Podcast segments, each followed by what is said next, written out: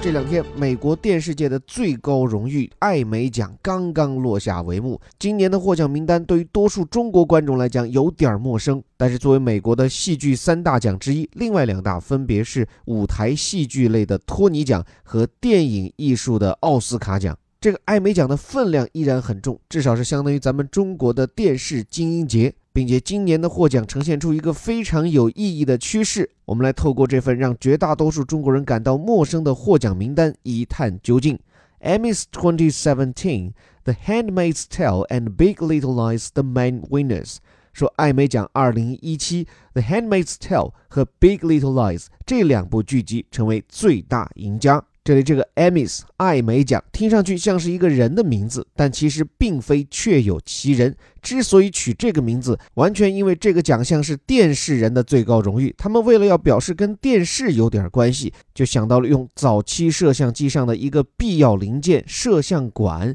人称 IMMY 啊，Emmy。但这个伊米确实又是一个太冷僻的业内的俗称，所以在这个基础之上，就把它改头换面成一个听上去很亲切的女孩子的名字，就有了今天看到这个艾米。其实像这样给颁奖礼起个亲民可人的名字，这类现象在美国的颁奖界并不陌生。比如说音乐界的最高奖格莱美 （Grammys），其实它也就脱胎于 gramophone。gramophone 本来指的是留声机，后来觉得这个名字叫着有点拗口，所以就越来越简化，把它念得像一个人的名字一样的 Grammy，Grammy 就这样念出来了。注意这里这个 Emmy，它后面还有一个 s，表示它的得奖奖项并不止一项。这也是一个惯用，比如像奥斯卡的颁奖礼，Oscars 后面加个 s，还有像这个格莱美奖 Grammys，你看也是要加上一个复数。说二零一七年的艾美奖怎么样呢？说这两部剧集啊，The Main Winners 最主要的赢家。其实这句话它不是一个完整的句子，它省略了其中的 be 动词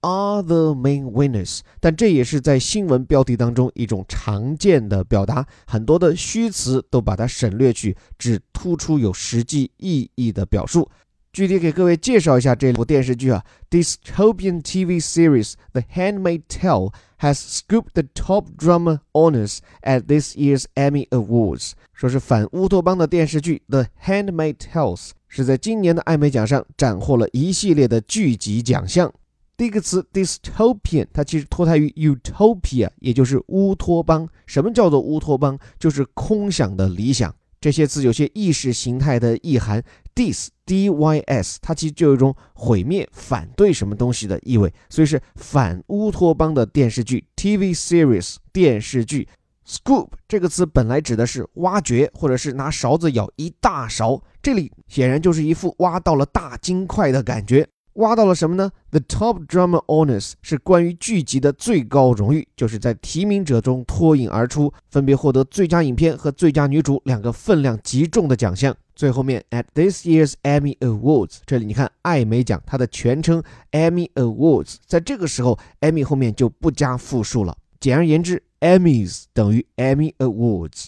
这里给各位介绍一下今年获奖的这部让绝大多数中国人感到陌生，但却很有突破性的剧集《The Handmaid's Tale》。我看有的翻译叫做《使女的故事》，这个使女啊，就是承担了一定使命的女性。Handmaid，它其实是一个生造出来的词，因为这部剧集或者说它所脱胎的这部小说，本来讲述的呢是在不久的将来，由于战乱，由于环境污染，人类社会又回到一个专制统治的模式之下。而在当时，由于人类当中还能够生育的女性少之又少，于是这一部分女性就被用来当做了像性奴一般的使女。她们不能有感情，她们不能有欲望，她们的所有功能就是供这些统治人类的上层精英，也就是所谓主教们传宗接代。所以这部剧集光听剧情就知道它一定是非常女权的，也是非常反专制的。而这里提到的另一部剧集，由大名鼎鼎的 Nicole Kidman 和 Reese Witherspoon 主演。同样是一部清一色女性题材的电视剧，所以这就不禁让我想到，为什么今年大放异彩的艾美奖得主都是咱们中国人所不熟悉的剧集呢？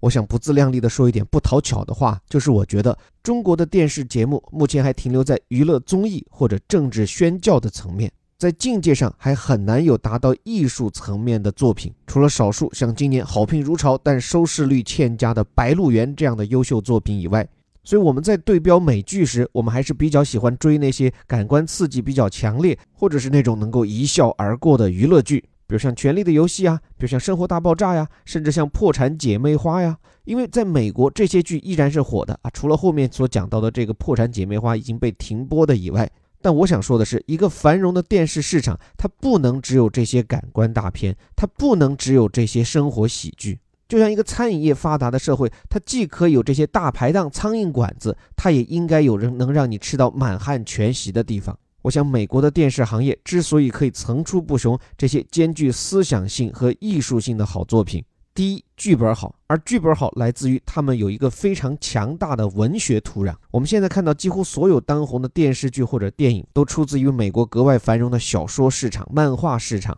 第二，就是这个社会当中还是有相当多的民众，他们富于批判性思维，他们愿意去挖掘一些有深度的思考。而我想这一点是我们很多时候在嘲笑美国人大大咧咧或者直肠子的时候，我们往往会忽略的美利坚民族勤于思考、善于反思的一面。所以，我想，如果你想全面的了解美国和美国人的精神世界，不妨时不时的看一看这些在中国人看来有些小众的爱美作品。这里是带你读懂世界顶尖媒体头版头条的虎哥微头条，在下林伯虎。如果你对一边学英语一边看世界感兴趣，还可以免费试听我们的轻头条和头条课程。具体方法可以关注我的微信公众号“在下林伯虎”或者“虎哥课堂”。我是林伯虎，我们明天见。